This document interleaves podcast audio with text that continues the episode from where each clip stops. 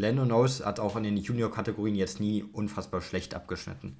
Der war jetzt nicht scheiße in den anderen Kategorien. Der ist sicherlich auch kein schlechter Fahrer. So, aber für die Formel 1, wo die 20 Besten der Welt sitzen sollten, gehört er. Ich glaube, du meinst Lance Stroll, ne? Ja, habe ich schon wieder was anderes gesagt? Du hast schon wieder was anderes gesagt. Du hast Lando Norris gesagt. Oh Gott, nein.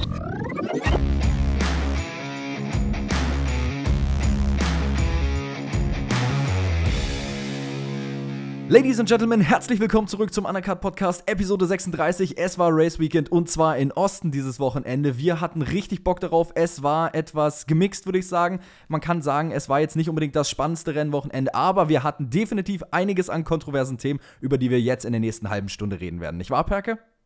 Ja, auf jeden Fall. Ich habe mir auch mehr erwartet von dem Rennwochenende. Du hast es angesprochen, sehr average am Ende gewesen. Aber gerade nach dem Rennen ist nochmal Würze reingekommen und die Würz hat uns leider auch sehr kalt erwischt, weil wir haben die Folge eigentlich schon mal aufgenommen, bevor alles reinkam, aber dazu zu einem späteren Zeitpunkt mehr. Erstmal wollen wir natürlich den, den, dem Sieger gratulieren, würde ich sagen. Dem Sieger, der zum 50. Mal ein Rennen gewonnen hat, nämlich Max Verstappen. Er ist der fünfte Rennfahrer jemals, der diese Marke erreicht hat. Ja, als nächstes hat der Mann vor sich, nämlich, wenn ich mich nicht irre, Alan Prost. Danach Sebastian genau. Vettel auf 53. Ich glaube, Alan Prost ist bei 51, oder? War das genau, so? absolut richtig. Genau, 51. Dann Sebastian Vettel bei 53. Und alles darüber wird dann sowieso ein bisschen schwieriger. Genau, Schumi und Hamilton, da muss Verstappen noch ein bisschen fahren. Aber ich glaube, du hast es in der leider verworfenen Episode angesprochen. Ähm, noch zwei Jahre so ein dominantes Auto und dann ist er auch da sehr nah dran. Also wer weiß, was da in Zukunft passiert. Ich würde es nicht ausschließen, dass Verstappen auch Schumi und Hamilton irgendwann einholt und vielleicht auch überholt. Ja, zumal wir ja aktuell jetzt 23 Rennen die Saison haben. Nächstes Jahr sollen es ja, glaube ich, sogar 24 sein, wenn ich mich nicht irre. Also man sieht, die äh, Rennanzahl legt ja auch deutlich zu jedes Jahr. Und ähm, wie Stefano Domenicali gesagt hat, ich glaube, irgendwie sein, wenn ich mich recht, wenn ich mich recht entsinne, sein, seine perfekte Anzahl für Rennen war, glaube ich, 26 innerhalb einer Saison. Wenn Verstappen so weitermacht, wie du ja auch gerade gesagt hast, wie er es aktuell tut, dann sehe ich da wirklich ähm, Sky's the limit, um es vereinfacht zu sagen. Der Mann kann in diese Bereiche kommen. Und du hast ja zum Beispiel gestern in der vorlaufenden Episode auch gesagt, dass du denkst, dass Red Bull bis zum neuen Regulation Change 2026 auch dominant weitermachen wird. Und genau wenn das passiert, dann sehen wir auch definitiv Max Verstappen in die Bereiche oder in die Nähe von diesen Zahlen kommen. Kann ich mir jedenfalls sehr gut vorstellen. Ob es passieren wird, time will tell. Das ähm, werden wir dann erst später tatsächlich herausfinden. Aber nichtsdestotrotz, ähm, sehr interessant, sehr, ähm, ich sag jetzt mal, überraschend vielleicht dann doch an der einen Stelle gewesen, dass Verstappen gewonnen hat, weil ähm, er ja nur von P6 gestartet ist, wenn wir zurück zum Anfang des Wochenendes gehen, nämlich zum Freitag. Er hat im Qualifying ähm, nicht die beste Performance abgeliefert, muss man ganz klar sagen. Er hat eindeutig die Tracklimits überschritten in Turn äh, 19, wenn ich mich nicht irre. Das war der vorletzte Turn, genau, komplett rübergeschossen. Und dann nur P6. Er war zwar schnellster, aber Tracklimits sagen nein. Ja, Verstappen hat das erste Mal diese Saison gefühlt gezeigt, dass er menschlich ist wie du schon gesagt hast, die Track-Limits im richtigen Qualifying überschritten für das richtige Rennen. Im Sprint-Shootout hat er sich gedreht, was ein Max Verstappen sonst nicht passiert. Ähm, und auch im Rennen sah es, sah es zumindest eine Zeit lang so aus, als ob es wirklich sehr, sehr hart werden würde, diesen Sieg zu holen, weil Norris und Hamilton vor ihm hatten die Track-Position wegen dem Patzer im Qualifying, den du schon angesprochen hast. Und im Endeffekt wäre es egal gewesen, wenn einer von beiden vor ihm gelandet wäre. Ähm, aber das sah schon zwischenzeitlich nicht so souverän aus, wie es manchmal vielleicht gewirkt hat. Auch am, am Funk war er ein bisschen angefressen, sage ich mal. Ich formuliere es mal so. Der Mann war zwischenzeitlich war, richtig sauer. Sag's, wie es ist. Der Mann war wirklich richtig sauer. Also ja. vor allem im Rennen. Ähm, man hat im Rennen richtig oft gemerkt, wie er angefressen ist. Wenn GP vor allem zu ihm geredet hat, während er gebremst hat. Das war schon so dieser eine Punkt. Er hat dann, glaube ich, gesagt, sowas ähnliches wie Don't talk to me when I'm fucking breaking oder sowas. Ja. Äh, und dann war Verstappen, glaube ich. Ich glaube, Verstappen war auch einfach grundsätzlich sehr angespannt, weil er auch gemerkt hat, dieses Wochenende, er ist nicht in dieser Safe Zone, wo er so oftmals diese Saison war. Und es ging wirklich auch teilweise für die anderen recht einfach nach vorne und es war das Potenzial da, dass Verstappen wirklich Bange um seinen Sieg haben muss an ein, zwei Stellen. Ja, und so eine Situation hast du halt fast nie die Saison gehabt. Und er hatte auch ein paar, ein, zwei Problemchen mit dem Auto, war es, glaube ich. Ich glaube, er hat durchgesagt, dass die Bremsen anders sind, als sie am Samstag zuvor waren. Und dass er sich damit auch nicht so wohl gefühlt hat. Was natürlich dann auch nochmal intensiviert wurde von GP, der dann immer reingeredet hat. Ähm, aber ja, er hat gezeigt, dass er auch Fehler machen kann und trotzdem hat er gewonnen.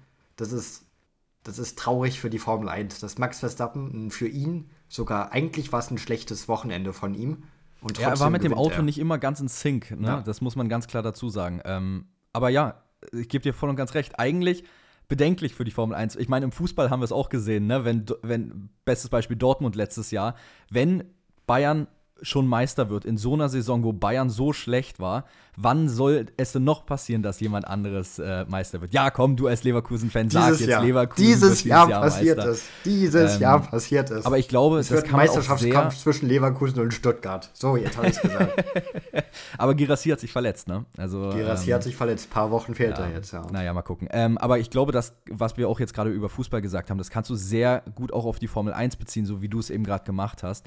Ähm, es ist wirklich auch fraglich, wenn man Verstappen denn schlagen soll ähm, und es nicht an den Wochenenden schafft, wo er jetzt, sage ich mal, nicht das Beste ist. Singapur war ja ein Totalausfall, aber da war der Red Bull auch einfach nicht für gemacht. Wann soll es denn sonst passieren, wenn nicht dieses Wochenende oder wenn nicht in Katar? Weil Norris zum Beispiel hat im Interview gesagt, die beste Chance, ähm, einen Rennsieg zu holen dieses Jahr war für McLaren definitiv Katar und man hat es nicht geschafft. Ja, und das zeigt erstmal, wie gut Red Bull doch ist, auch wenn, wenn da mal gesagt wurde, wir sind nur ein slightly above average Auto, waren, glaube ich, die Worte. Das ja, habe ich ja jetzt schon ja, ein paar genau Mal das zitiert. War's. Genau das war slightly better than average. Ja, und das zeigt einfach, dass sie es nicht sind und dass Red Bull sich einfach mehr Fehler erlauben kann als andere. Red Bull kann Fehler machen und die anderen haben perfektes Wochenende. Und es reicht halt trotzdem für Red Bull am Ende. Und das ist auch nervig zu sehen. So wird die Formel 1 halt nicht geiler und gerade auch nicht attraktiver für neue Leute, die einsteigen wollen, wenn du Formel 1 anmachst und weißt, am Ende hörst du eh die niederländische Hymne wieder. So. Also quasi die F1-Hymne inzwischen, ja. Basically, ja. Ne, basically. ja. ähm, eine Sache, die wir ganz klar auch hier an der Stelle jetzt anmerken müssen. Ähm, den Teil, über den wir jetzt reden, das ist der einzige Teil, den wir quasi nicht in unserer Episode gestern schon aufgenommen hatten, weil Perke hat es ja schon angesprochen. Wir hatten eigentlich Sonntagabend uns sogar hingesetzt nach dem Rennen und noch die Episode aufgenommen. Und dann hat F1 sich überlegt, nein, äh, wir schicken am Montagmorgen einfach mal die Nachricht raus, nämlich die Headlines auch von dieser Episode, dass Hamilton und Charles Leclerc disqualifiziert worden sind. Aus dem Nichts. Unsere ganze Episode auf einmal nicht mehr funktionsfähig gewesen, nicht mehr bereit für den Upload. Äh, sehr schade. Aber wir haben uns gedacht, es war so wichtig, diese Meldung, dass wir komplett neu aufnehmen müssen, weil ähm, es einfach alles verändert von diesem Wochenende. Nicht nur den Einfluss aufs Podium, sondern auch deutlich weiter hinten, wozu wir dann später noch kommen. Und dementsprechend ähm, würde ich mal sagen, gut für Checo, oder Perke? Auf jeden Fall gut für Checo. Hamilton wäre ihm sonst dran gerückt. Ähm, Hamilton und Leclerc wurden ja disqualifiziert. Und was man. Hamilton hat ja kurzzeitig auch um diesen Sieg gekämpft mit Verstappen und ist am Ende auch nochmal rangefahren. Aber auch mit dem P2 hat er ordentlich Boden gut gemacht auf Sergio Perez. Es waren nur noch 19 Punkte Abstand auf Perez in der Fahrerwertung. Und wir alle kennen Wenn das dieses Ultimatum. Ergebnis Bestand gehabt hätte, muss man wenn dazu sagen. Wenn es Bestand gehabt hätte, richtig. Genau. Und wir kennen das Ultimatum, wenn Perez P2 nicht hält, ist er raus. So kursiert es jedenfalls durch die Medien. So ähm, gehen wir jetzt einfach mal davon aus, dass es auch der Fall sein wird. Dementsprechend würde ich richtig. sagen, behalten wir das jetzt immer so im Hinterkopf für unsere Episoden. Richtig. Und wenn ihm Hamilton jetzt immer näher rückt, so nur noch 19 Punkte Rückstand, das ist nichts. Das ist in den Formen, in denen beide gerade sind, in der Form, in der Paris ist und in der Form, in der Hamilton ist, ist das nicht. Das ist in zwei, drei Rennen, dann geht's bei, also in Abu Dhabi geht es dann in Showdown, wer P2 holt. Wäre doch aber auch mal cool. Wir hatten es letztes Jahr in Abu Dhabi zwischen Leclerc und Paris. Ähm, Wäre doch auch mal cool. Da hat Paris ja verloren, Platz 2, da ist er ja nur Dritter geworden. Wäre das nicht auch wieder ein geiler Showdown? Wieder Abu Dhabi zwischen einem Mercedes und einem Red Bull um ähm, einen Platz in der Konstrukteur, äh, Konstrukteur sage ich schon, in der Fahrer-WM kämpfen? Wär, hätte doch das, irgendwas Nostalgisches, oder? Das hätte definitiv was, aber ich glaube, das wäre es dann für Checo gewesen, wenn wir so ins letzte Rennen reingehen, weil das ist. Also der Mann ist Druck gewöhnt, klar, aber ich glaube, das wäre selbst für ihn auch zu viel Druck und auch ein bisschen ein kleines bisschen Rache von Hamilton an Paris selbst, der ihn ja 2021 ein bisschen böse mitgemischt hat, sage ich mal, in Abu Dhabi. Auch so die, diese persönliche Rechnung, die Hamilton dann vielleicht noch offen hätte. Ähm, das wäre nicht gut für Checo geendet. Aber jetzt, da Hamilton disqualifiziert wurde vom Rennen in Austin, sind es 39 Punkte. Jetzt hat Checo sogar noch Punkte gut gemacht auf ihn. Und jetzt wird er sich P2 auch nicht mehr nehmen lassen, glaube ich. Schauen wir mal, was wird. Schauen wir mal, was wird, Perke. Weil ich bin ehrlicherweise noch nicht ganz so überzeugt von dem, äh, von dem Fakt, dass Checo sich das nicht mehr nehmen lassen wird. Ähm, wer allerdings auch sehr profitiert davon hat, ist Norris. Der ist auf 2 gerutscht dann dadurch, dass Hamilton disqualifiziert wurde. Äh, Carlos Sainz ist aufs Podium gekommen, P3 damit. Und Charles Leclerc wurde ja von P6 disqualifiziert. Äh, disqualifiziert. Ich dachte, ich haus nur mal fix in den Raum für die, die es nicht mehr wussten oder noch nicht gewusst haben. Ähm, das waren die Disqualifikationen. Dementsprechend, ich denke wirklich, dass Checo noch nicht durch ist damit. Hamilton wird kämpfen. Hamilton wird alles dafür geben, dass er sich P2 in der Fahrerwertung sichern wird. Ähm, und auch Mercedes wird alles daran setzen, möglichst weiter Punkte gut zu machen, weil Mercedes ist immer noch im Kampf mit Ferrari. Ähm, ich weiß jetzt aus dem Kopf ehrlicherweise gar nicht mehr den ganz genauen Abstand. Ähm, ich kann mal gucken. Mercedes hat 344, Ferrari 322. Das sind 22 Punkte das ist nichts in der Konstrukteurs-WM. Ähm, wir wissen, da kann auch ganz schnell mal was schiefgehen, wenn ein Auto das Rennen nicht beendet, wie jetzt Mercedes zum Beispiel oder halt disqualifiziert wird. Ähm, daher, gerade auch Mercedes wird alles stecken, genau wie Ferrari, da möglichst weiterzumachen. Und auch glaube, Hamilton wird alles dafür geben, P2 in der ähm, WM sich zu sichern. Ob es klappt, keine Ahnung, mal gucken. also ich bin da wirklich sehr, sehr skeptisch, weil das würde heißen, dass Hamilton halt 10 Punkte im Average pro Rennen jetzt auf Paris aufholen müsste. Und 10 Punkte pro Rennen ist schon eine Menge, wenn Hamilton da wirklich vorbeiziehen will. Äh, ja, stimme ich eindeutig zu. Es ist definitiv eine ordentliche Gap. Mal gucken, wie, wie gesagt, mal gucken, was wird. Wir können, wir können jetzt ewig drüber spekulieren, was denn tatsächlich dann passiert, ähm, ob was passiert, aber overall würde ich sagen, ähm, wir müssen einfach schauen und dann ähm, sehen wir, was passiert. Auf jeden Fall freue ich mich auf eine geile restliche Saison zwischen den beiden. Ich denke, das könnte sehr, sehr spannend werden. Vor allem jetzt in Mexiko. Checo, Heimvorteil. Mal gucken, äh, ob Checo seine ähm, Performance dann auch in Mexiko abliefern kann. Overall, wie würdest du Checo dieses Wochenende einschätzen? Ich Ey, meine, Checo sein Qualifying war wieder nicht sehr gut. Checo war solid. Ja, aber sein Qualifying war wieder nicht ja, überzeugend. Ja, aber Qualifying, oder? am Qualifying rate ich ihn fast gar nicht mehr. Da ist man gewohnt, dass er nicht überzeugt und Verstappen war am Ende auch P6 nur im Qualifying. So, wenn man wenn es jetzt mal so betrachten möchte, wenn man nüchtern auf die Zahlen gucken möchte, dann war Verstappen nicht weit weg. Also was die Position angeht im Qualifying. Und auch ein Perez wurde jetzt am Ende Vierter. Er wäre Sechster, er wäre Fünfter geworden. So, und das ist für einen Perez ein solid Weekend. Das ist kein gutes Wochenende, auf gar keinen Fall. Aber das ist auch kein Perez-Aussetzer gewesen, dieses Wochenende. Ähm, ich würde wahrscheinlich so semi zustimmen. Du weißt ja, wir, wir kommen ja nie meistens auf Natürlich einen Nenner. Nicht. Ähm, aber ich würde grundsätzlich sagen, dass Paris ein maximal okay Wochenende hatte. Ich meine, dass der Red Bull Race Pace hat, ist bekannt. Dass man mit einem Race, äh, mit einem Red Bull sich nach vorne durcharbeiten kann, ist auch bekannt. Aber wiederum wäre auch die Sache gewesen, wenn Verstappen von der Position von Perez aus gestartet wäre, dann wäre der Mann auch definitiv auf dem Podium gelandet. Darüber müssen wir auch ganz klar reden und das ist nicht passiert bei Perez. Es ist zwar auch nicht der Anspruch, muss man ganz klar sagen, weil Perez eben nicht Verstappen ist, wäre trotzdem dennoch mehr drin gewesen in dem Red Bull? Ich sage definitiv ja. Ähm, und das Qualifying, ja, man braucht es quasi nicht mehr mitzählen, aber es ist trotzdem noch eine Leistung auf dem Papier, die einfach scheiße ist. Verstappen unlucky, aber Verstappen hat es im Sprint-Shootout schon wieder korrigiert gehabt, dann seine Qualifying-Performance. Also da muss man auch sehen, ähm, ja, Checo war besser vielleicht als die letzten Wochenenden, aber es war wirklich noch nicht überzeugend, meiner Meinung nach. Ähm, und deshalb, ich bin sehr gespannt, ob er jetzt in Mexiko nochmal einen Step-Up machen kann, sodass der nochmal besser wird. Ähm, oder ob das dann vielleicht doch nur bei so einer mediocre Performance meiner Meinung nach bleibt. Na, ich würde es mir wünschen, so ein, jetzt in dieser Phase, in der sehr schwierigen Saison von Checo, so ein Podiums-Comeback beim Heimrennen, das würde ich ihm auch gönnen. So, wenn der da oben vor seiner Heimcrowd stehen kann, auf dem Podium feiern kann, dass er mal wieder da ist, dann Papa Perez da unten jubeln zu sehen. Digga, Papa Perez, auf Papa Perez freue ich mich so ja, irre dolle. Also das, das, das würde ich ihm schon so gönnen. sympathisch. Und Red Bull liegt ja, ja auch ähm, Mexiko, wenn man jetzt die letzten Jahre sieht, meine ich. Ich werde mich damit nochmal mehr befassen für unsere Preview für Mexiko.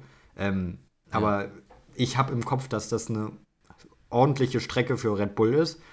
Man muss dazu sagen, mittlerweile ist jede Strecke eine ordentliche Strecke für Red Bull, außer scheinbar Singapur. Aber, ja, Singapur aber war Katastrophe. Auch Verstappen liegt die Strecke sehr. Das heißt, sein Teamkollegen wird da auf jeden Fall wieder nicht schlagen. Aber das würde ich auch so sagen, wenn, das, wenn die Strecke Verstappen nicht liegen würde. Ähm, aber das könnte ein gutes Wochenende sein, beflügelt von den Heimfans, die alle für beflügelt, dich da verstehst sind. du wegen Red Bull-Fahrer? War ein guter Witz von dir. Ja, das äh, Pun not intended. Das kann ich sagen. Der war, der war nicht in der Vorüberlegung dabei. Na, Mann, Mann, Mann, Mann. Ähm, folgende Sache habe ich auf Instagram vorhin gesehen. Fand ich recht interessant, dachte ich, äh, kann ich mal mit ansprechen hier im Podcast. Ähm, und zwar, Christian Horner hat gesagt, dass er erwartet, dass Max Verstappen wohl nicht die äh, freundlichste von Begrüßungen in Mexiko erwarten wird. Ähm, was denkst du dazu? Also ich denke, da ist schon ordentlich was ja, dran an dem, was Christian davon, sagt. Davon gehe ich auch aus, dass er da nicht so gern gesehen ist. Er wurde ja auch tatsächlich jetzt auf dem Podium in den USA ausgebuht ohne Ende, das hat man richtig gehört. Und ich glaube, in Mexiko wird es nicht weniger. Die letzten Jahre war man ihm immer wohlgesonnen, weil er ist halt der Teamkollege von Perez. Da feiert man den auch, da unterstützt man den auch.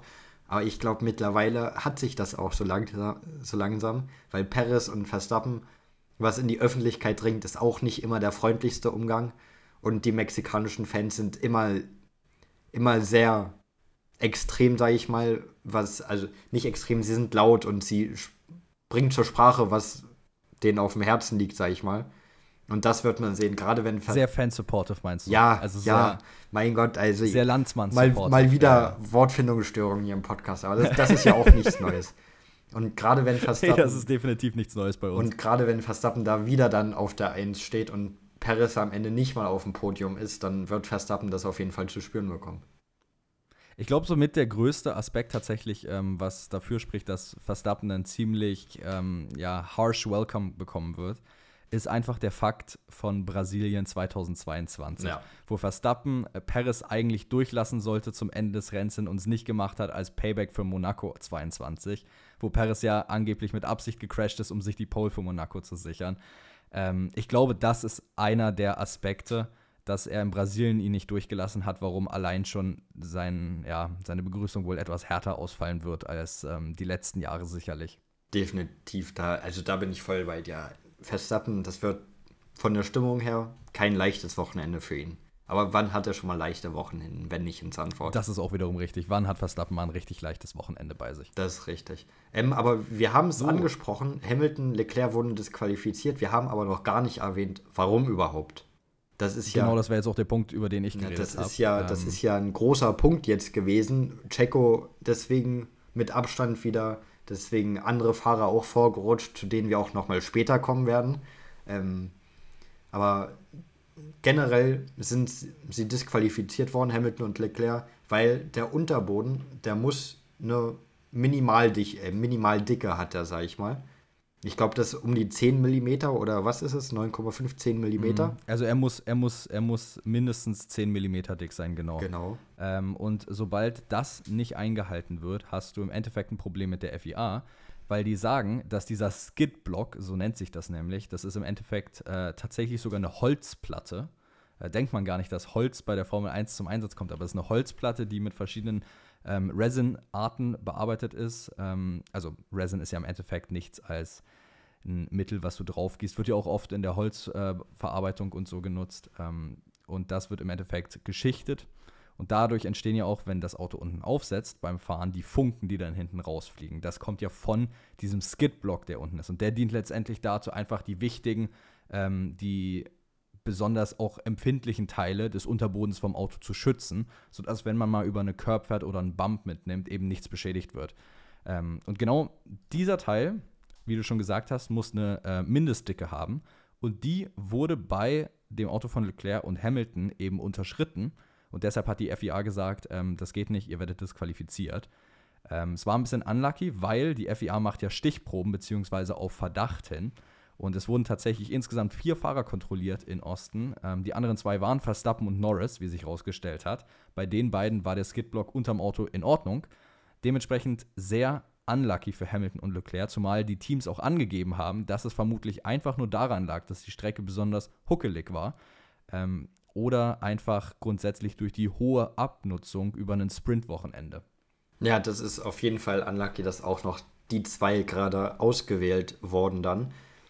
Eine Frage, die ich mir stelle, ähm, oder ja, die, die stelle ich mir schon eigentlich. Ähm, wie, bei wie vielen Fahrern wäre es wohl so gewesen, wenn man jetzt alle 20 durchgetestet hätte? Bei wie vielen Fahrern hätte man wirklich sagen müssen, ey, ich nehme euch aus dem Rennen raus? Weil du hast es angesprochen, die Strecke hat, was diesen Skidblock angeht, Probleme gemacht, weil sie sehr huckelig war. Das, über das Wochenende viel Abnutzung. Ähm, ich glaube nicht, dass, dass Hamilton und Leclerc die einzigen beiden waren, bei denen das jetzt zu einem Problem geworden wäre. Aber am Ende. Nee, das glaube ich auch nicht. Das glaube ich auch nicht tatsächlich. Am Ende hatten sie einfach Pech, dass sie per Zufall das war komplett Zufall, dass die beiden wurden, ja. ausgewählt wurden. Ich habe auch schon. Also mich würde das tatsächlich auch mal sehr interessieren, weil ich glaube nämlich auch, dass da deutlich mehr Namen noch gefallen wären, ehrlicherweise. Ähm, was mich bloß so ein bisschen wundert, dass der Skidblock tatsächlich so doll abgenutzt wurde, ähm, kann ja eigentlich eigentlich meiner Meinung nach nur mit den Streckenverhältnissen zusammenliegen, Ja, weil eigentlich das schon. Ding ist, wir haben ja oftmals schon Sprintwochenende gehabt und es gab ja auch da nie, eine Pro äh, nie ein Problem mit der Abnutzung vom Skidblock. Oder wir wussten es halt einfach nicht, weil es dementsprechend nicht äh, getestet wurde oder nichts gefunden wurde. Aber nur wegen Sprintwochenende die Abnutzung kann ich mir eigentlich schwer vorstellen, weil wir ja eben schon Sprintwochenenden hatten, wo nichts passiert ist, soweit ich das nachvollziehen kann. Na, eigentlich schon. Eigentlich muss die Strecke Hauptübeltäter dafür. mein Gott. Hauptübeltäter. Da war die Stimme kurz weg, wa? Ja, da war, da war es weg. Hauptübeltäter für den Skidblock sein. Ähm, und was ich auch schon wieder an Theorien gelesen habe, dass es ja kein Zufall ist, dass besonders Ferrari und, äh, und Mercedes disqualifiziert wurden. Ja, dass Ja. Hamilton disqualifiziert wurde, nicht, ja, ja. Red Bull nicht. Red Bull hat da wieder was gedreht, die FIA bevorzugt Red Bull wieder. Dann vergessen halt viele, dass Verstappen auch kontrolliert wurde, aber es bei ihm einfach alles fein war und Red Bull es hinbekommen hat, die Mindestdicke einzuhalten am Ende des Renn Rennens. Also was Ja, aber das ist halt einfach diese typische Social Media Agenda gegen den Besten. Das Ja. ist auch, das ist genau das gleiche Thema mit dem Ausbuhen, weißt du? Ähm, die, die Erfolg haben in der Formel 1, werden immer am meisten Hater haben. Es ist einfach so. Es zeigt die Historie. Hamilton hatte viele Hater, wo er immer gewonnen hat. Vettel war komplett gehasst. Ja. Er war richtig gehasst in den Jahren, wo er Weltmeister wurde. Ähm, also du hast immer Hater, wenn du Erfolg hast. Das ist halt einfach der Neid dann von den Fans und den anderen Fahrern teilweise auch, der dann zusammenkommt. Und es ist so. Und sind wir mal ehrlich, die Fahrer juckt's kein bisschen, wer den ausbuht, solange du Erfolg hast. absolut richtig. Verstappen wird das nicht die Bohne interessieren, sobald, solange der in der Mitte auf dem Podium steht. Da denkt er sich, ey, boot mich aus, dafür gewinne ich hier vor euch. So, ich glaube, damit kommt er klar aus. Es ist ja quasi in your face, wenn du vor denen Ja. gewinnst und dann im Endeffekt es denen einfach nur zeigst. Auf jeden Fall. Also das wird ihn, wird ihn gar nicht interessieren. Solange er gewinnt, sollen die machen, was sie wollen, die Fans. Ja, ähm, wir haben es ja vorhin schon angesprochen gehabt, Perke. Wir hatten ja ähm, im Endeffekt durch die Disqualifikation, dass Norris auf P2 im Rennen gerutscht ist und Carlos Sainz auf P3. Jetzt sehe ich hier aber in Notion, hast du einen coolen Punkt reingeschrieben, und zwar hätte Sainz bei drei Runden mehr Renndistanz Norris noch geholt. Ich glaube, dieselbe Frage können wir auch noch für Hamilton und Verstappen eröffnen, weil das ja auch am Ende 1,4 Sekunden, wenn ich mich nicht irre, noch waren zwischen den beiden, weil Hamilton ja auch noch mal ordentlich zugelegt hatte. Ähm, wir haben es in der Folge gestern ja eigentlich schon besprochen. Deshalb fasse ich jetzt noch mal kurz meine Meinung vor allem zu Hamilton und Verstappen äh, zusammen. Ähm, ich bleibe der Meinung, Verstappen hätte sicherlich noch ein bisschen Pace in der Hinterhand gehabt, die der Mann auch sicherlich hätte ausspielen können. Ähm, du warst, glaube ich, anderer Meinung. Du hättest gesagt, Hamilton wäre vorbeigegangen. Natürlich ne? war ich anderer Meinung. Wie könnte es anders sein bei uns? Ich meine, bei uns passt es ja eh nicht. Ja, ich war anderer Meinung. Ich glaube, Hamilton hätte sich Verstappen irgendwie noch geschnappt, weil Austin ist eine im Vergleich zu anderen Strecke, Strecken auch eine Strecke, wo man relativ einfach überholen kann auf den DRS-Graden, sag ich mal. Klar, einen Verstappen überholst du nicht einfach so, aber ich glaube, Hamilton hätte es geschafft. Und ja, zwischenzeitlich war der Abstand auf 1,4 und geht das Rennen zwei, drei Sekunden länger, hat Verstappen das Glück nicht, dass er DS von einem überrundeten Joe Oh, du meinst bekommt. Sicherlich nicht Sekunden, nehme ich jetzt mal an. Wie bitte? Du hast Sekunden gesagt. Sekunden. Ja, Runden, natürlich. Zwei, drei Sekunden hätten, glaube ich, jetzt nicht mehr den Unterschied Nee, gemacht. Runden natürlich. Mein Fehler. Also heute ist schlimm, ist jetzt auch schon, Heute ist schlimm, Ist ja heute ist auch schlimm. schon fast, Naja, soll's, null, fast soll's. 0 Uhr. Es sei uns erlaubt, glaube ich. Also ich glaube, Hamilton wäre noch vorbeigezogen. anderes muss ich sagen bei Sainz und Norris. No, äh, Sainz hat am Ende auch sehr stark aufgeholt auf Norris. Und da in Realtime ging es ja nur um, also ging es ja um Podium. Jetzt im Nachhinein wäre es um P2 gegangen. Aber da glaube ich nicht, dass Sainz Norris noch geschnappt hätte, weil am Ende waren es da immer noch knapp vier Sekunden, dreieinhalb, vier Sekunden. Und so viel holst du auch in drei Runden nicht auf, auch wenn Sainz um einige schneller war als Lando Norris. Und auf, keine Ahnung, sechs, sieben Runden hätte er ihn vielleicht noch geschnappt, aber so war das Rennen auch für Sainz zu kurz. Ja, stimme ich dir dann einfach zu, würde ich mal sagen. Tatsächlich, ich stimme dir mal zu, Perke. Das glaube ich ja nicht. ähm, weil du musst ja im Endeffekt sogar wahrscheinlich einen Ticken mehr als eine Sekunde pro Runde dann schneller fahren. Was ähm, jetzt bei frischen neuen Reifen vielleicht funktioniert, aber die Reifen, wir wissen, die Reifen waren nicht frisch und auch nicht neu. Ähm, daher gehe ich wahrscheinlich auch davon aus, dass das ein bisschen schwieriger geworden wäre tatsächlich. Ähm, allerdings muss man zu Norris dazu sagen, der Mann hat sein 100. Rennen absolviert und er war nicht der Einzige, denn auch noch George Russell hat sein 100. Rennen absolviert. Ähm, und wenn ich mich nicht irre, hast du gestern nämlich auch gesagt, dass Alex Albon das auch getan hätte, wäre Red Bull nicht gewesen und hätte Red Bull ihn nicht rausgeschmissen, richtig? Ja, da musste ich noch mal ein bisschen Trauma dampen als Albon-Fan. Ähm, Albon hätte auch sein 100. Rennen gehabt, ja. Aber hat er nicht, hat trotzdem zwei Punkte geholt, ist fein für mich. Soll, soll er punkten, ist mir egal, dass wie viel Rennen das war. Aber ja, Norris und Russell, 100. Rennen und am, am Ende, besonders Norris, sehr erfolgreich. Am Ende stehen 18 Punkte und ein P2 zu Buche. Und damit, das ist überragend, damit das vierte Mal in Folge auf dem Podium. In dem Auto, in dem man im ersten Rennen der Saison noch gekämpft hat, nicht letzter zu werden. Also das ist eine Steigerung bei McLaren. Ähm, was Piastri in dem Auto geschafft hätte, ist, ist leider nur im Kopf. Das kann jeder nur im Kopf für sich selbst ausmachen, weil er nach zehn Runden ausges ausgeschieden ist. Aber ich habe es ja schon vor Austin gesagt. Ich glaube, Norris hatte nochmal einen extra Ansporn nach Katar, umso besser in Austin zu sein. Und das hat man auch in den Sessions vorher gesehen, im Qualifying, im Sprint-Shootout, im Sprint. Norris war einfach besser als Piastri dieses Wochenende. Ähm, und das war einfach, ich sag's, Weltklasse-Wochenende von Lando Norris. Ich nehme das Wort Weltklasse in den Mund. Das war unfassbar, was er gefahren ist. Also, ob ich das Wort Weltklasse in den Mund nehmen ja, würde, weiß ich jetzt nicht. Natürlich nimmst du es nicht ähm, in den Mund. Ich glaube, ich glaube, da disagreeen wir mal wieder miteinander. Ähm, aber wer meiner Meinung nach ähm, ein ziemlich beeindruckendes, auch da nehme ich das Wort Weltklasse nicht in den Mund. Ich skippe jetzt mal ein paar Punkte hier vorwärts, wie du vielleicht naja. merken wirst. Ähm, und zwar durch die Disqualifikation von den beiden Fahrern, Hamilton und Leclerc, haben wir nämlich Albono in die Punkte bekommen ja, auf P9. Sehr schön. Und wir haben aber auch Logan Sargent in die Punkte bekommen. Und das finde ich sehr beeindruckend. Sargent dann jetzt mit seinen ersten Punkten. Wir haben gestern die Podcastaufnahme gemacht und wir haben gestern über Logan Sargent noch äh, geredet, dass er mal wieder die Punkte verpasst hat, ganz knapp. Aber das hat sich ja jetzt dann geändert über Nacht. Freut mich für ihn, wirklich. Ähm, sehr, sehr, sehr, sehr cool. Freut mich unglaublich für ihn. Die Frage ist jetzt, und das war auch die Frage unter dem heutigen TikTok-Video, ist das für Williams dann tatsächlich genug ähm, mit diesen Punkten, die ja dann eigentlich durch ein bisschen Glück entstanden sind? Oder guckt man dann am Ende einfach nur aufs Papier und sieht, Sargent hat Punkte geholt in Osten? Ähm, und das reicht dann. Perke, was meinst du? Also für mich ist es sehr schwer zu entscheiden, ehrlicherweise. Ich glaube, das reicht. Also erstmal muss ich sagen, dass deine ganze Argumentation aus dem, der gestrigen Folge, die eigentlich gekommen wäre, komplett aus dem Fenster fliegt jetzt, weil du gesagt hast, solange Sargent keinen einzigen Punkt hat, solange er nichts Zählbares holt, ist er raus bei Williams. Jetzt hat er einen Punkt, jetzt hat er da was Zählbares stehen, auch wenn es glücklich war. Am Ende ist das ist das, glaube ich, vollkommen egal, weil man auch sieht, auch in der Art, wie er den Punkt geholt hat. Das war klar glücklich durch die Disqualifikation, aber das war auch auf der Strecke komplett überzeugend, was Sargent dieses Wochenende geliefert hat. Er ist am Ende auch mit einer 5-Sekunden-Strafe von Albon, von der natürlich begünstigt, aber am Ende war es nur eine Sekunde, die er hinter Albon ins Ziel gekommen ist. Und das ist eine, bei so über die ganze Saison gesehen eigentlich einem übermächtigen Teamkollegen, den Sargent schon fast hatte. Eine unfassbar gute Leistung.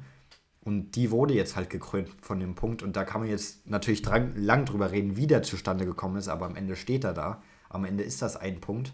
Und ich glaube, ich war ja sowieso auch mit null Punkten der Meinung, dass Williams wahrscheinlich an ihm festhalten wird. mit dem einen Punkt fühle ich mich dann nur noch bestärkter. Also ich glaube, die Perf ich weiß nicht, ob es die Performance allein war, aber auch die Performance hat Sargent den Sitz 2024 gesichert.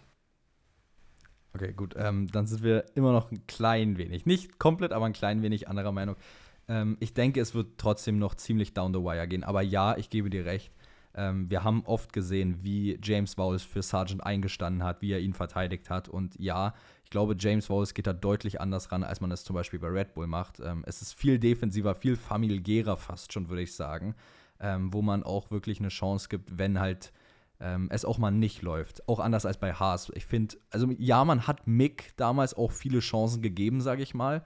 Äh, und Mick hat dann halt, das ist auch der Punkt, den ich ja gestern in der Episode äh, eigentlich angesprochen hatte, diese Entwicklung, die langsam verläuft. Ist man bereit, bei Williams diese langsame Entwicklung, wie man zum Beispiel auch bei Haas und Mick gesehen hat, wo sich Mick dann ab der zweiten Saisonhälfte so entwickelt hat nach Silverstone, nachdem er Punkte geholt hat, wo es dann besser wurde, ist man bereit, diese langsame Entwicklung wirklich einzugehen? Ist man das Risiko ähm, oder ist einem das Risiko bewusst und wert?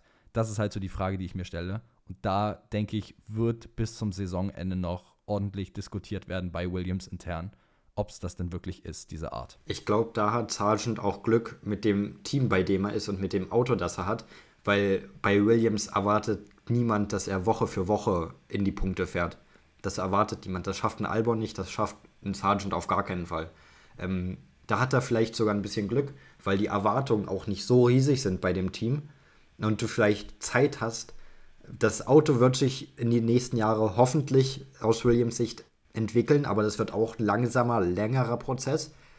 Und diesen langsam längeren Prozess mit einem Fahrer dann zu gehen, das könnte vielleicht auch noch eine Chance für Sargent sein, weil man sagt, jetzt haben wir sowieso nicht das Auto, dass wir Woche für Woche um Punkte kämpfen können. Ist okay. Aber wenn wir dann Woche für Woche um Punkte kämpfen können, was vielleicht in ein, zwei Jahren der Fall sein wird, wer weiß, dann, so, dann musst du so langsam auch wirklich da sein. Und vielleicht ist das die Chance, weil das Williams eh ein langfristiges Projekt ist, dass man auch langfristig mit Sargent das Projekt angeht. Könnte durchaus sein. Ähm, ist auch wieder pures Spekulationsthema Natürlich. letztendlich. Ähm, ob wir da jetzt sagen, es wird oder es wird nicht, äh, stellt sich dann eh wahrscheinlich meistens auf die genau andere Seite, wie wir es predikten. Wahrscheinlich schon, ja. ähm, so wie wir es kennen. Ähm, wo wir aber jetzt gerade bei Sargent waren, ich fand, Sargent hat overall ein echt solides Wochenende geliefert. Ja. Ähm, er hatte gute Pace, muss man ganz klar sagen. Ähm, hat es gezeigt, dass er durchaus ähm, ja, die Pace an den Start legen konnte dieses Wochenende. Ähm, wer aber auch tatsächlich mich sehr, sehr, sehr positiv überzeugt hat dieses Wochenende, ist Yuki Tsunoda welcher jetzt dank den Disqualifikationen auch ordentlich vorgerutscht ist, nämlich auf ähm, P P8. 7, P8, P8, P8, P8. Stroll war auf 7, stimmt. Ähm, zu dem kommen wir ja auch gleich noch. Genau. Ähm, nee, overall Zunoda 5 Punkte gemacht, 4 durch P8 und dann Fastest Lap Point noch dazugeholt, ähm, wodurch er jetzt 5 Punkte gemacht hat. Einfach die Hälfte der Punktzahl die Alpha Tauri Stand jetzt diese Saison komplett geholt hat, hat er in einem Wochenende jetzt gemacht. Ja, das ist schon crazy, wenn du zehn Punkte hast und an einem Wochenende holt ein Fahrer davon fünf Punkte, dann weißt du, ey, da läuft was falsch. Und Tsunoda hat ja vorher auch nicht sehr viele Punkte geholt. Tsunoda stand vor dem Wochenende bei drei Punkten. Das heißt, auch Yuki Tsunoda, der eine solide Saison fährt. Gerade der Saisonstart war gut von ihm. Ähm, ist trotzdem auch ein überdurchschnittlich gutes Rennen für seine Verhältnisse gefahren. Hatte auch Glück, auch auf der Strecke, jetzt neben der Strecke mit den Disqualifikationen. Ich weiß nicht, wie oft ich diesen Satz heute schon gesagt habe. Aber, zu oft. Ja, zu wirklich oft. zu oft. ähm, aber das ist, das ist unfassbar wichtig für Alpha Tauri, weil es jetzt endlich mal wieder die Perspektive gibt oder den Blick nach oben gibt und es vielleicht doch nicht auf dem letzten Platz auf der Konstrukteurswertung zu Ende gehen muss, dank dieser Performance. So, du hast jetzt, Tja. du hast jetzt Haas und die sind nur noch zwei Punkte vor dir. Du hast jetzt eine reale, eine reelle Chance, wirklich den vorletzten Platz gut zu machen. Und das geht da um ordentlich Geld, auch auf den Plätzen ganz, ganz hinten. Und finanziell ist das Thema wirklich äh, sehr heikel, sagen ja. wir es mal so, was Plätze in der Konstrukteurs-WM angeht. Ähm, es ist deutlich enger, sehr deutlich enger. Und ich glaube, auch bei Haas hat man teilweise nicht unbedingt damit gerechnet, dass es dann so extrem wird dieser Sprung, den Alpha Tauri dann sicherlich auch mal an einem Wochenende machen kann. Ähm, für Haas wird es jetzt richtig interessant, weil du hast jetzt wirklich Alpha Tauri nur noch mit zwei Punkten hinter dir. Haas hat dieses Wochenende Upgrades gebracht, sogar signifikante Upgrades, und die haben nicht funktioniert, wie man gesehen hat, oder jedenfalls nicht wirklich funktioniert. Ähm, ich glaube, bei Haas fangen jetzt richtig an, die Köpfe mal zu rauchen, weil was ist, wenn Alpha Tauri jetzt noch ein Rennen so performt, dann stehst du auf, äh, auf einmal als Zehnter in der Konstrukteurs-WM da und ich glaube, das ist ganz und gar nicht der Anspruch, nachdem man 21 sein Auto komplett aufgegeben hat, um in die neuen Regulations mit einem Vorteil zu starten, 2022 so semi-okay geschafft hat, um 23 dann wieder als Zehnter dazustehen. Ich glaube, ähm, da werden dann sicherlich Köpfe bei Haas rollen, wenn das so passiert. Ja, bei Haas brennt auf jeden Fall der Baum. Also die signifikanten Upgrades, die du schon angesprochen hast, es war nicht so gut. Man hat zwar gesagt, weswegen man auch am Ende mit beiden Autos aus der Boxengasse gestartet ist. Wir haben gelernt in den vergangenen zwei Tagen, am Freitag und am Samstag, und passen jetzt die Upgrades, die wir haben, das Heck nochmal an. Und am Ende hat auch das nicht unfassbar viel gebracht. Am Ende steht man da mit Hülkenberg, disqualifikationsbereinigt auf Platz 11, was natürlich an sich fein ist, und mit Magnussen auf 14. Am Ende war Hülkenberg auch nur zwei Sekunden von einem Punkt weg, wenn man das so sieht.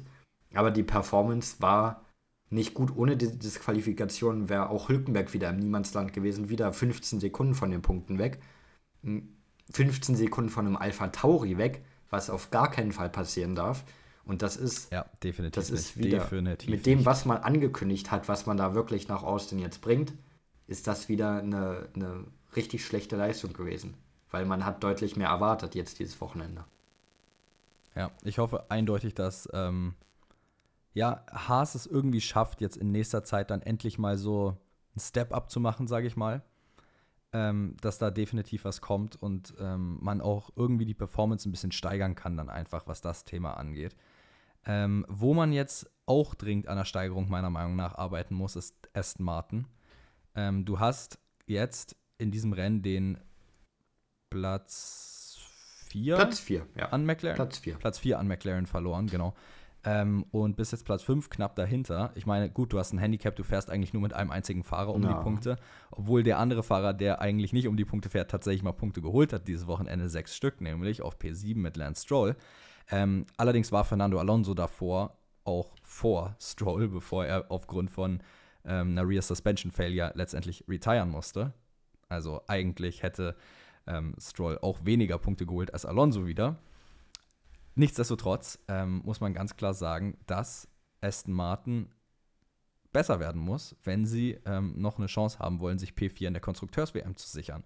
Und ich denke, das wird definitiv der Anspruch sein, weil auch da geht es wieder um richtig, richtig viel Geld. Ja, der Anspruch wird sein, aber schaffen werden sie es nicht, weil wenn man sich die Performance von McLaren die letzten Wochen ansieht, ist da gar nichts drin für Aston Martin. Aston Martin ist in den letzten Wochen einfach ein Mittelfeldauto, so mit einem Above-Average-Fahrer, den man mit Alonso hat, und man mit einem Below-Average-Fahrer, den man mit Lance Stroll hat, ähm, der, also allein, dass du in erst in Austin in diesem Auto die ersten Punkte nach der Sommerpause holst, ist ein Armutszeugnis. Klar, Stroll ist am Ende aus der Boxengasse gestartet, dann mit P7 dazustehen, ist eine gute Leistung die Leistung will ich auch gar nicht schmälern. Aber wenn du bis Rennen, was war es jetzt, Rennen 19 der Saison, Rennen 7 oder ja, 8 das nach. war, glaube ich, das 19. Rennen jetzt. Ja, Rennen 7 oder 8 nach der Sommerpause erst die ersten Punkte nach dieser Pause holst, dann ist das einfach schlecht. Und dann ist das einem Team wie Aston Martin, wo Alonso Woche für Woche in die Punkte fährt, Woche für Woche, außer jetzt dieses Wochenende, in Q3 fährt, dann ist das dem Team nicht würdig und dann gehörst du gefeuert. Ganz einfach. Tja, das Problem ist bloß, äh, wenn dein Daddy der Chef ist, das ist dann sagst du, Daddy, uh, please keep me und dann äh, bleibst du da auch. Da wird nichts passieren, zumal äh, seinem Vater ja auch das Team gehört. Das ist natürlich richtig. Ja, schwierig. Ähm, es ist, ja, wie du es gesagt hast, es ist eigentlich enttäuschend. Ähm, und wir haben auch gestern in unserer gelöschten Episode, wow, den Satz habe ich jetzt auch schon 20 Mal gesagt, wirklich, wirklich. Ähm, drüber geredet, dass das letztendlich von Stroll keine gute Chance. Und es zeigt meiner Meinung nach auch ganz klar wieder, dass Stroll kein Talent-Driver in der Formel 1 ist, sondern ein Pay-Driver. Ähm, ja, Stroll hat auch gute Momente gehabt, siehe Türkei, seine Pole, siehe seine Williams-Zeiten, wo er auf dem Podium gestanden hat, aber das waren Tage, das war jetzt nicht unbedingt immer die ganze Saison lang. Und dementsprechend bleibe ich einfach der Überzeugung, dass Lance Stroll einfach kein Talentdriver in der Formel 1 ist, sondern meiner Meinung nach ein Paydriver. Ich finde, ein Low, ähm, jetzt hätte ich fast Logan Sargent gesagt, ähm, ein Alex Albon, ein Lando Norris, ähm, ein George Russell, ja, ich sage George Russell, auch wenn ich ihn für overrated halte, ähm, sind in meinen Augen definitiv Talentdriver, was Lance Stroll einfach nicht ist. Ja, da stimme ich dir zu. Lance Stroll ist aus einem Grund in die Formel 1 gekommen und das ist das Geld von seinem Vater. Lando Norris hat auch in den Junior-Kategorien jetzt nie unfassbar schlecht abgeschnitten. Der war jetzt nicht scheiße in den anderen Kategorien. Der ist sicherlich auch kein schlechter Fahrer. So, aber für die Formel 1, wo die 20 Besten der Welt sitzen sollten, gehört er. Ich glaube, du meinst Lance Stroll, ne? Ja, habe ich schon wieder was anderes gesagt? Du hast schon wieder was anderes gesagt. Du hast Lando Norris gesagt. Oh Gott, nein. Lance Stroll war Vor allem, stell dir mal vor, ich hätte Boah. jetzt nicht korrigiert und die Leute wären wirklich davon ausgegangen, du meinst Lando Norris als nee, so Lando, Mediocre-Fahrer. Nein, Lando Norris gehört, Der gehört in die Formel wäre so real gewesen ja, jetzt. Lando Norris gehört in die Formel 1. Lance Stroll meine ich natürlich. Boah, also jetzt, also es kracht gewaltig hier. Ähm, Lance Stroll, wenn die 20 besten Fahrer in dieser Rennserie sein sollen, dann hat ein Lance Stroll in dieser Rennserie nichts verloren. So einfach ist das halt. Und da ist eh eigentlich ja. so in einer perfekten Welt sollte egal sein, wie viel Geld er im Hintergrund hat, er wäre weg. Die perfekte Welt haben wir nicht. Er hat das Geld im Rücken, er hat das Team von seinem Vater. Solange Lance Troll, ich wollte schon wieder Lando Norris sagen, ne? Solange, solange Lance Troll nicht von selbst sagt. Also langsam kriege ich das Gefühl, du willst Lando sagen. Nein, Lando, ich liebe Lando. Ich liebe Lando. Ähm, solange Lance Troll nicht von allein sagt, ich höre auf, geht er nirgendwo hin. Und das ist ein Problem für das Team. Ja, definitiv. Definitiv. Stimme ich dir voll und ganz zu. Ähm, und ich würde sagen, äh, das klingt doch nach einem schönen Ende, wie du dein Lando Norris, ja, nein, Joke, äh, wie du Lance Stroll dann zusammengefasst hast. Ähm, stimme ich dir zu. Und ich würde sagen, Perke, an dieser Stelle ähm, cutten wir das Ganze dann auch. Und Falls euch der Podcast gefällt ähm, und ihr gerne zuhört, dann lasst doch gerne eine 5-Sterne-Bewertung da. Das hilft uns wirklich weiter. Ähm, wir arbeiten stetig dran, den Podcast zu verbessern und vielleicht auch irgendwann mal ein paar Leute in den Podcast zu kriegen, die, die gestern im Stream waren, werden es mitbekommen haben. Und ähm, ansonsten wünsche ich euch noch eine schöne Woche. Wir hören uns dann wieder zum ähm, Pre-Weekend in Mexiko. Mexiko. Genau. Genau, stimmt. Pre-Weekend-Show für Mexiko kommt wieder am Donnerstag wie üblich. Ähm, und auch jetzt schon die kleine Erinnerung, wer dieses Wochenende Kicktipp verpasst hat, wie wir beide. Ja. mm. oh, dann äh, ist die ist, Erinnerung. Kicktipp, als Belohnung, falls ihr noch dran seid, können wir ja noch kurz Kicktipp auflösen. Ich glaube, wir hatten beide im Kopf, dass das wir es schon gemacht haben, machen. weil wir es gestern eigentlich schon gemacht haben. Ach, scheiße, stimmt, wir haben das ja in der Episode gestern. Das haben gemacht. wir nicht gemacht, deswegen. Ach, schlimm, schlimm, schlimm, schlimm. Nee, gestern war irgendjemand anders erster, bin ich mir zu 100% sicher. Äh, bist du gerade vielleicht auf den falsch eingestellten Punkten? Hm, kann sein. Mm, obwohl, nee, gestern war doch, gestern, natürlich war es gestern. Gestern war ja niemand Hamilton anders. und Leclerc noch drin waren. Stimmt. Tage. Ah, stimmt, ja, da kommt's. Damit jetzt. ist Yannick B. und Niklas sind jetzt die Spieltagssieger. Boah, da habt ihr euch aber gesaved durch die Disqualifikation. Wow. Habt oh, ihr ja. predicted. Oh, ja, Yannick und Niklas haben es predicted. Gestern, gestern war, stand, stand im Ergebnis gestern, waren die Sieger, wenn ich mich nicht irre, Kian war, war einer. Und Herr Niemand. Doch, Kian war einer. Ja. Und Herr Niemand, genau. genau. Also Kian fühlt euch auch geschaudautet. bis die Disqualifikation war, reinkam. Sei, fühlt euch auch geschaudautet, weil das war eine gute Leistung. Pech am Ende. Ja, so passiert es halt. In dem Sinne wünschen wir euch noch eine schöne Woche. Wir hören uns am Donnerstag wieder zur Pre-Weekend-Show in Mexiko. Bis dahin, ich wünsche euch was. Ciao, ciao. Ciao, ciao.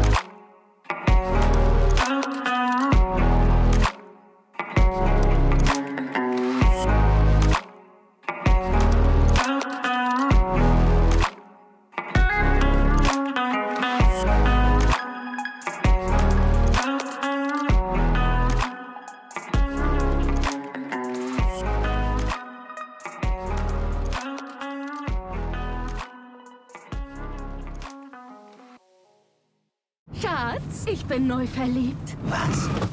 drüben. Das ist er. Aber das ist ein Auto. Ja, eben. Mit ihm habe ich alles richtig gemacht. Wunschauto einfach kaufen, verkaufen oder leasen. Bei Autoscout24. Alles richtig gemacht. Wie baut man eine harmonische Beziehung zu seinem Hund auf? Puh, gar nicht so leicht. Und deshalb frage ich nach, wie es anderen Hundeeltern gelingt, beziehungsweise wie die daran arbeiten. Bei Iswas Dog reden wir dann drüber. Alle 14 Tage neu mit mir, Malte Asmus und unserer Expertin für eine harmonische Mensch-Hund-Beziehung, Melanie Lippisch. Iswas Dog mit Malte Asmus. Überall, wo es Podcasts gibt.